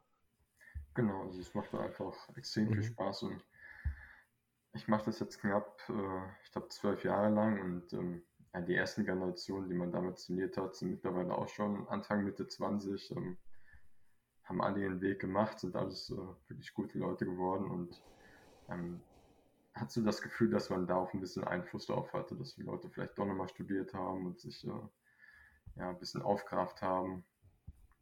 Ähm, genau, teilweise auch im Matcha-Tischtennis-Training mit Leuten ein bisschen Nachhilfe gemacht in Chemie, Physik, mhm. äh, dafür gesorgt, dass die ein, zwei Noten nach oben kommen. Ähm, genau, ich finde, es gibt einfach auch schon recht viel. Kann ich, kann ich 100% nachvollziehen. Also gibt mir auch mehr als, wie du schon gesagt hast, die Umsätze für irgendein großes Unternehmen zu steigern, äh, wenn man irgendwelchen Leuten was mitgeben kann oder ihnen Hilfestellungen leisten kann oder zumindest mal für ein Problem ansprechbar sein kann. Das ist oft ein, einerseits tust du was Gutes und zum, zum Zweiten ist das ein sehr befriedigendes Gefühl halt auch für dich, dass du was Sinnvolles gemacht hast. Genau, deshalb bin ich auch sehr froh, dass ich das ähm, auch mit dem Finanziellen verbinden kann. Also natürlich Trainertätigkeit wird vergütet, äh, zum Teil auch Schiedsrichtertätigkeit kriegt eine kleine, ganz kleine Aufwandsentschädigung. Natürlich, wenn man das in Zeitstunden umrechnet, ähm, was man noch nebenbei alles leistet, was man nicht abrechnet, hat man wahrscheinlich einen Stundenlohn von ja, 4 bis 5 Euro maximal. Aber dafür macht man wirklich was, äh, wofür man brennt und ähm, also da, dass jeder Euro, den man auch noch bekommt, ist äh, ja eine super Sache. Also da würde ich auch sehr viel äh, auch noch ohne Bezahlung machen, einfach weil es äh, ja, das Hobby insgesamt ist. Mhm. Ja. Ja, das stimmt schon. Ich denke jetzt auch immer gerade, also ich stelle mir die Frage auch oft, also so, ist das wirklich sinnvoll, was ich tue? Ähm, bringt das was? Also, keine Ahnung, äh, man reflektiert irgend Anfang reflektiert, oder nicht jeder, aber manche reflektieren dann mehr und fragen halt, ob, ob sie was Sinnvolles zur Gesellschaft bei, beitragen, außer Steuern zu bezahlen. Ähm, manchmal jagt mich diese Frage natürlich auch. Das ist richtig, ja. Ja, es ist immer so, eine, so ein Zwiespalt. Auf der einen Seite lebt man relativ minimalistisch und ähm, versucht das seiner Umgebung auch äh, mitzugeben. Und auf der anderen Seite ähm, optimiert man Online-Shops, macht zum Teil Conversion-Optimierung einfach, mhm. ähm, damit die Leute mehr ausgeben für Sachen, die sie wahrscheinlich gar nicht brauchen. Das ist halt immer so ein Zwiespalt. Das ist ein Zwiespalt, hat. ja. Ist dein, hat dein Minimalismus, bist du auch jetzt im Sinne von äh, dein ökologischer Fußabdruck, spielt das bei dir eine Rolle, dass du sagst, ähm, du möchtest möglichst nur die Ressourcen verbrauchen, die dir auch zustehen und nicht mehr Ressourcen verbrauchen der Erde als, als, als, als notwendig wäre? Also ich bin jetzt nicht so stur dahinter und versuche ähm, extrem ähm, auf die Umwelt zu achten, aber ja, was ich jetzt schon mache, ist, dass ich ähm, größtenteils regional kaufe und auch saisonal ähm, das Auto auch oft stehen lasse, gerade wenn es wirklich nur so ein, zwei Kilometer sind, die kann man auch gerne mal laufen, macht man auch noch ein bisschen was für die Gesundheit.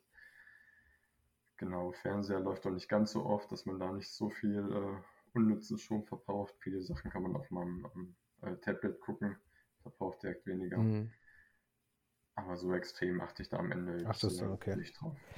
Ja, es gibt ja unterschiedliche Ansätze, warum es gibt ja so auch die Ökominimalisten, sage ich dazu immer, die halt äh, hauptsächlich jetzt nicht, weil sie festgestellt haben, dass es sie glücklicher macht, sondern weil sie sagen, ich möchte meinen ökologischen Fußabdruck halt reduzieren. Also es gibt ja immer unterschiedliche Ansätze mittlerweile zu diversen. Wie bei Veganen. Bei Veganen gibt es Ansätze zu, äh, ich mag einfach kein Fleisch, zu äh, ethische Probleme, dass jemand Tiere umbringt, bis zum, äh, ich möchte keine Tiere essen, weil der CO2-Ausstoß der, der Fleischproduktion ebenso hoch ist. Also es gibt ja auch unterschiedliche Ansätze, wobei ich, keiner soll jetzt falsch oder richtig sein und ich will bloß keinen hier sagen, dass vegan das einzig wahre ist.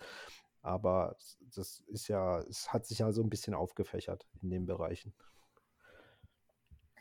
Genau, also da sage ich auch ganz klar, ähm, wie gesagt, ich äh, selbst kaufe kein Fleisch und ähm, finde auch, dass die, die ähm, ganze Tierhaltung überarbeitet und überdacht werden muss, ähm, definitiv. Ja. Ähm, ja, teilweise ist man da so liest und nicht nur was die, die Bedingungen der Tiger angeht, sondern auch der, der Mitarbeiter vor Ort. Und gab es ja jetzt eine Reportage über einen großen deutschen Fleischhersteller. Ähm, ja, ist auch wirklich sehr fragwürdig und deshalb, ähm, genau, wenn jemand was mit Fleisch kocht, esse ich es mit, aber selber kaufe ich es jetzt nicht unbedingt. Ja, kann ich verstehen. Alright, ähm, dann haben wir jetzt auch schon fast eineinviertel Stunden gequatscht. Ähm, hast du noch Fragen? Möchtest du noch irgendwas wissen? Ähm, Genau, also ich habe mir auch mal so ein bisschen dein Portfolio angeschaut und habe gesehen, dass du ja auch größtenteils oder habe gelesen, dass du fast nur Einmalkäufe machst und die auch um Minimum 5000 Euro betragen mhm. sollten ähm, und dass du eine reine Dividendenstrategie fährst. Ähm, hast du denn irgendwie alternative Investments? Tatsächlich habe ich ein paar Peer-to-Peer-Kredite. Äh, die sind aber so marginal, dass wenn die morgen nicht mehr da sind, würde ich es nicht mal merken wahrscheinlich. Also es okay. sind, ich würde mal sagen, nicht mal nicht mal zweieinhalbtausend Euro. Ich habe sonst keine, äh, ich habe all in Aktien. Also ich habe keine Kryptos, ich habe keine Immobilien, ich habe kein Gold, ich habe kein Silber, ähm, ich habe keine NFTs äh, oder NTFs oder non, non, non, äh, NFTs war richtig Non-Fungible genau. Token, genau. Ich habe ich habe hier ein altes Lego-Set rumstehen, das ist aber leider aufgebaut und ich habe Fahrräder, die verlieren aber schneller im Wert, als mir lieb ist. Insofern, äh, nee, gar nichts. Aber das liegt für mich so in der Natur der Sache. Ich mag einerseits Plattformrisiken nicht. Also ich mag nicht gerne ähm, bei so einem Peer-to-Peer-Kredit, wenn die Plattform hops geht. Ähm, oder ich mag auch Investments nicht, die aus sich raus eigentlich kein Investment sind. Also Gold, nichts gegen irgendwelche, ich will hier niemanden kritisieren, aber für mich ist es nichts in Gold oder in Bitcoin oder in, ET, in, äh, in, in irgendwas anzulegen oder in Kryptos, weil die in sich keinen Wert erzeugen. Also sie, sie, sie fallen, sie, also wenn morgen halt der, der neue Bundeskanzler sagt, äh, wir sollen alle Muscheln kaufen, weil Muscheln sind das neue Bitcoin und dann steigt der Preis von Muscheln, dann steigt der Preis von Muscheln. Ist zwar ein bisschen kurz gedacht und natürlich äh, nicht so sinnvoll, aber da müssen halt immer Menschen dran glauben. Äh, Gold ist für mich persönlich auch nichts wert, weil ja, aber es ist, das ist halt der Glaube der Menschen an den Wert de, des, des, Gegenstandes oder dieses, dieses Guts. Ähm, und das ist für mich irgendwie, zu, ist, ich verstehe das nicht, das ist mir für mich abstrakt. Also für mich macht es halt keinen Unterschied, ob jetzt Gold Geld wert ist, Bitcoin Geld wert ist oder Straußeneier. Also, mhm. pff, ähm, ja. weil sie in, in sich keinen Wert erzeugen. Ähm, dementsprechend habe ich dann tatsächlich nur Aktien, ja. Das kann ich nachvollziehen, weil im Moment sehe ich auch keinen riesigen Sinn in, in Kryptos. Also, um, ja, also ich glaube schon, dass es Potenzial hat, aber den, den sehe ich im Moment nicht. Ähm, genau, damals hatte ich das so ein bisschen so als, ähm, also ich wollte es einfach mal ausprobieren, wie alles funktioniert. Mhm. Ähm, genau. Und das, also, was ich investiert habe, tut mir jetzt nicht weh. Nee, ich, und ich, ich würde auch tatsächlich sagen, Kryptos sind nicht, sind auf keinen Fall verkehrt oder irgendwas oder sie sind schlecht, aber ähm, sie werden ja derzeit noch nicht mal breit als Zahlungsmittel eingesetzt. Also ich kann halt in jedem zweiten Shop mit PayPal bezahlen, ich kann in jedem dritten Shop mit GiroPay bezahlen und in jedem Shop mit Mastercard, aber ich kann halt in, keine Ahnung, nur in jedem tausendsten Job mit, mit Kryptos bezahlen oder so. Also es ist nicht so, dass es schon eine global, oder ich sehe auch nicht den Trend, dass es eine globale akzeptierte Alternative zu unserem Fiat-Geld wird. Derzeit ist es ein Parkplatz für, ich mag kein Fiat-Geld, deshalb packe ich es in Kryptos sozusagen, so sehe ich das. Aber dann ist es dort. Ich kann nicht so arg viel damit machen. Also ein bisschen was geht, das ist mir schon klar, aber dann ist die Fluktuation auch zu groß. Ähm, also das ist ja mhm. das, ich, heute kostet mein mein Auto ein Bitcoin und dann geht der Bitcoin durch die Decke sozusagen, dann kostet mein Auto morgen nur noch einen halben Bitcoin. Ähm, also es ist auch nicht kalkulierbar. Also ich kann, es, und das sind die zwei Probleme, die ich halt derzeit, da, äh, Bitcoin soll jetzt hier nur als Beispiel stehen, dass, dass ich damit habe, wobei ich die Institutionen, die Idee dahinter super finde, aber es müsste halt mehr so ein Real-Life-Anwendungsfall äh, für mich geben. Genau, so sehe ich zum Teil ähnlich. Ähm, ich finde es eine ganz nette Sache, will auf jeden Fall dabei sein, ähm, egal was dann am Ende daraus wird. Aber ich bin auch der Meinung, das Ganze, was sich da mit NFTs und auch zum Teil Metaverse ähm, im Moment abspielt, ähm, das gefühlt jeder zweite Kleidungshersteller, ob es jetzt äh, Topmarke wie Nike oder Adidas ist, die sich da als NFT-Entwickler holen und ähm, ja, Schuhe herstellen oder Schuhe ähm, ja, einfach im Internet designen und die für Tausende von Euro anbieten, damit man die dann irgendwo im Metaverse tragen kann. Ähm, also das Ganze hatten wir vor 20 Jahren schon mal und hieß Second Life und ist auch gestorben. Also, ich wollte es gerade sagen, ja. der, der, der, Zuckerberg hat irgendwie Second Life gerade wieder erfunden. Der hätte genau. jetzt nennt das halt Metaverse, so kommt es mir zumindest vor. Sehe ich ähnlich. Also ich weiß nicht, vielleicht liegen wir auch falsch. Digitaler, wenn, wenn halt ein neuer Air Jordan digital dann im Metaverse ein knappes Gut ist und Leute das haben wollen, wird das vielleicht auch im Preis steigen. Es ist durchaus möglich und gar nicht ausgeschlossen, ähm, wie halt auch in diversen Computerspielen irgendwelche Items halt sehr teuer sind oder auch auf externen Plattformen gehandelt werden, weil du halt dieses Schwert oder diese Ausrüstung oder diese, diesen Helm haben möchtest. Aber also dementsprechend halte ich es gar nicht für so ausgeschlossen, aber es ist mir zu abstrakt. Ich, ein digitales, so ein rein digitales Gut, mit dem ich eigentlich nichts machen kann, als außer in einer sehr abgesteckten digitalen Welt zu verwenden, da habe ich da kriege ich meinen Kopf nicht rum. Also den, den Sinn sehe ich für mich noch nicht. Also nur damit ich halt mit geilen Nike Air Jordans im Metaverse rumlaufen kann, ist mir doch egal, ob ich da dreckige Vans anhab oder halt äh, diesen, diese super teuren Schuhe. Da würde ich persönlich kein Geld dafür ausgeben, wobei ich Leute sehe, die das machen würden. Das ist auch mal ja, die Sache, man, man sieht auch viele Kinder, ähm, die für ihr, ihr, Spielgeld oder ihr ähm, Ingame äh, ihre Ingame-Währung ähm, das Portemonnaie der Eltern plündern. Genau.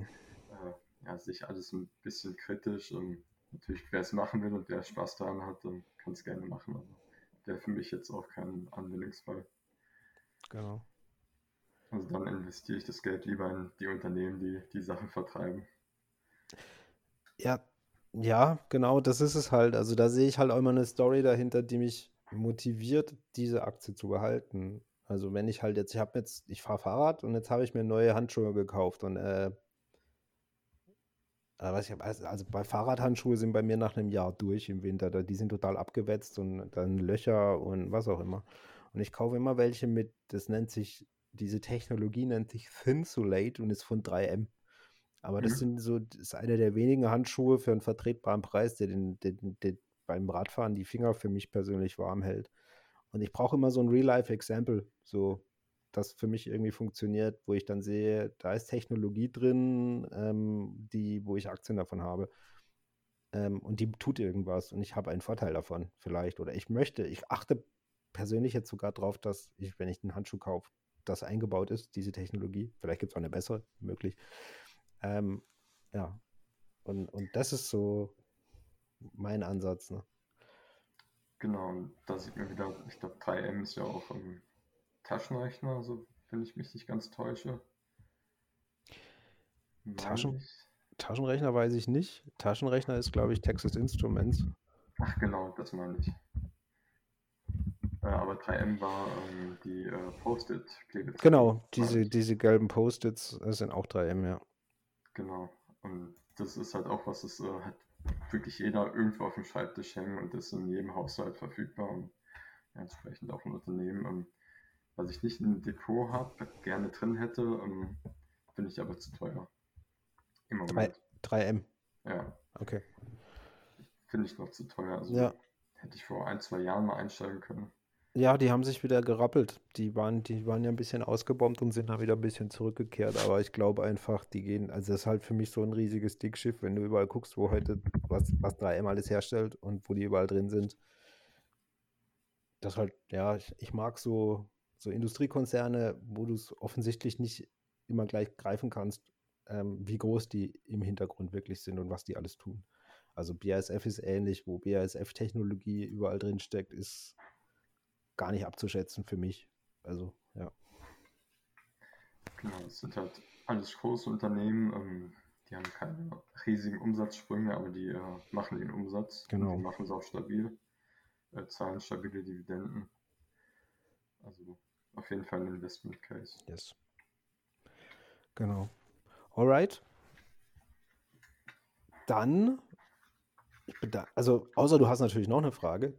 Äh, ich überlege gerade, ich habe mir so ein, zwei Dinge aufgeschrieben, aber wir haben eigentlich fast alles abgehandelt oder wir haben sogar alles abgehandelt. Okay.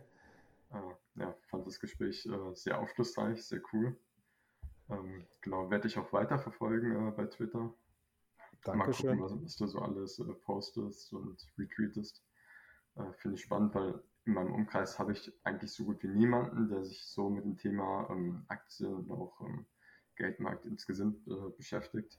Deshalb muss man sich die, die Leute irgendwo im Internet zusammensuchen. Da gibt es aber mittlerweile, da muss ich jetzt mal einen Kudos raushauen an FinTwit. Ähm, da gibt es extrem viele auf Twitter, die sehr viel deutsche Twitterer auch oder die deutschsprachig sind, es sind auch Österreicher und Schweizer dabei, die, die sehr guten Content schreiben, die auch witzig sind ähm, und die, die, wo ich, wo ich auch mittlerweile viel mitnehme. Also musst du mal, ich folge ziemlich viel mittlerweile von denen, wenn du dir mal meine Follow, also den Leuten, die ich folge, da mhm. anguckst, da sind sehr viele, die in dieser, ich würde es mal sagen, Fintwit-Bubble unterwegs sind, mit drin. Da findest du sicher jede Menge noch viel bessere Inspiration als mich. das gucke ich mir auf jeden Fall mal an, weil sonst ähm, natürlich in ein, zwei äh, Discord-Channeln ist man mit dabei. Aber wie gesagt, so im privaten Umfeld, Umfeld ist es sehr schlicht gehalten und da würde es mich auch mehr freuen, wenn ich da noch mehr Leute kennenlerne, mhm. mit denen man sich austauschen kann. Aber ich meine, online ist es ja auch eine gute Alternative. Es reicht zum Start. Manchmal ergibt sich da ja was, dass man sich dann mal trifft oder so. Oder haben, haben wir auch schon gemacht, dass du dich mit ein paar Twitterern getroffen hast und so und dich dann mal privat irgendwo ausgetauscht hat, hast. Das ist gar nicht so ausgeschlossen, finde ich. Also passiert eigentlich recht häufig.